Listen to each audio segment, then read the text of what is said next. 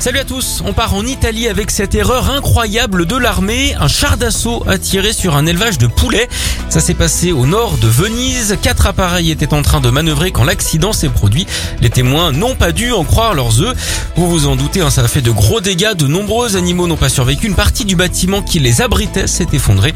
Une enquête a été ouverte pour déterminer les éventuelles responsabilités. Ce qui est sûr, c'est que certains vont se faire voler dans les plumes. Les éleveurs également sont furieux. Comme on dit dans le jargon, ils ont les poules. Allez, on enchaîne avec cette offre un peu bizarre d'une compagnie maritime anglaise. Elle propose des croisières pour nulle part aux voyageurs vaccinés. Un parcours sans escale pour admirer la beauté sauvage des îles et du littoral.